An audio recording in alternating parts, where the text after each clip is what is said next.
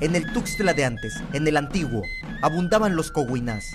En 2021 solo queda uno, que conserva entre su carga costumbrista la celebración del Día de Muertos. Las coguinás eh, es, un, es un espacio, es un, es un lugar que, este, en donde se venera principalmente a los Cristos. Aquí en Tuxtla se tiene registrados que para finales del siglo XIX existían 40 coguinas aproximadamente, que son llamadas las ermitas de la cruz.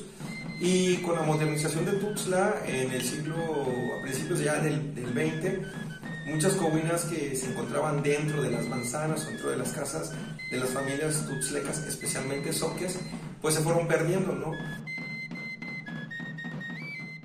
Este es el único coguiná que queda en Tuxtla. Aquí se venera al Cristo de la Agonía. Su procurador es don Ricardo Alegría.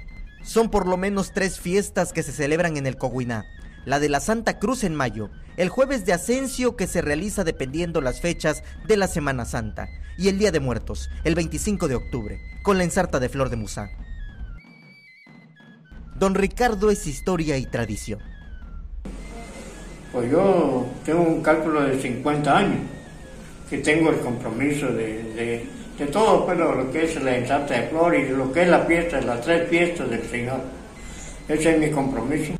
En el altar del Día de Muertos entre los oques de Tuxtla se mantienen los elementos habituales de todo el año, la veneración del santo principal, con los santos en los que creen, como esta Virgen del Carmen, rescatada de la quema por la Guerra Cristera en 1926, con la flor propia de la región como el punupunú, el musá, la seda, flores de la región, el ponzoquí, que es el pan de muertos, y comida como tamales.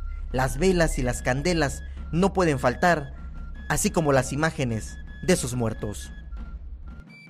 La costumbre, este, en el caso de, lo que había en las comunidades y de esta comunidad que queda también en la tradición de la ermita del Señor Cerrito y en algunas otras familias de tuxlecas, es la ensarta de flor de musa. Y esta flor este, es para recibir a las almas. Entonces, a partir del 25 de octubre comienza este novenario que, que ya había mencionado y este y se, la creencia es de que, bueno, llegan el día primero, bueno, de acorde a cómo fallecieron.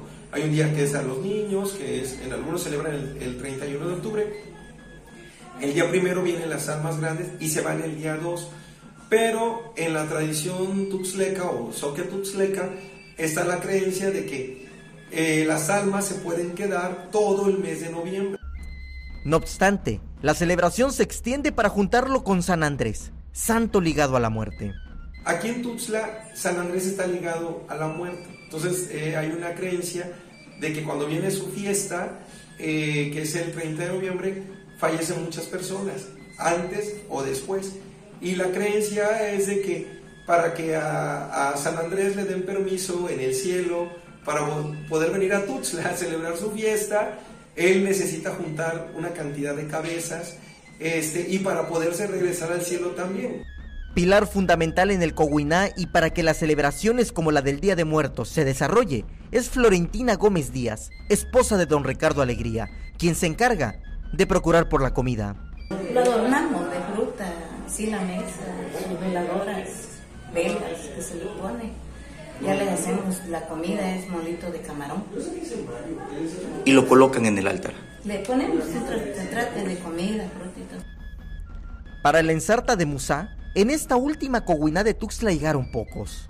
Ahorita, ahorita francamente viene muy poca. Ahorita aproximadamente como de 13 a 15 personas. Ya viene muy poco.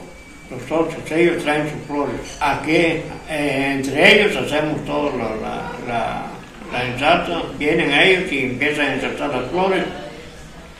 Ya murieron que antes se hacía una fiesta, eran puros viejitos, de una guilla y todo eso. Ya después, ya de que se fueron muriendo poco a poco, ya entraron los jóvenes, ya que venían pues, que entraron. Es la única cobuina que queda en Tuxtla, es la única. La, por ejemplo, la ermita del señor Cerrito sí fue cobuina hasta los años 80 y ahorita es periodestería. Por ejemplo, el templo del Señor de los Milagros, que está aquí en el centro de Tuxtla, fue cobuina y en muchas casas de familias tuxlecas de ascendencia soque, este, eran coguinas y ahora los cristos son cristos eh, particulares, son cristos que están en los altares de la casa y que este, ya muchos de ellos ya no se conserva la tradición y aquí pues la comunidad de Don Ricardo que está dedicada al Señor de la Agonía es la única que, que queda en Tuxtla.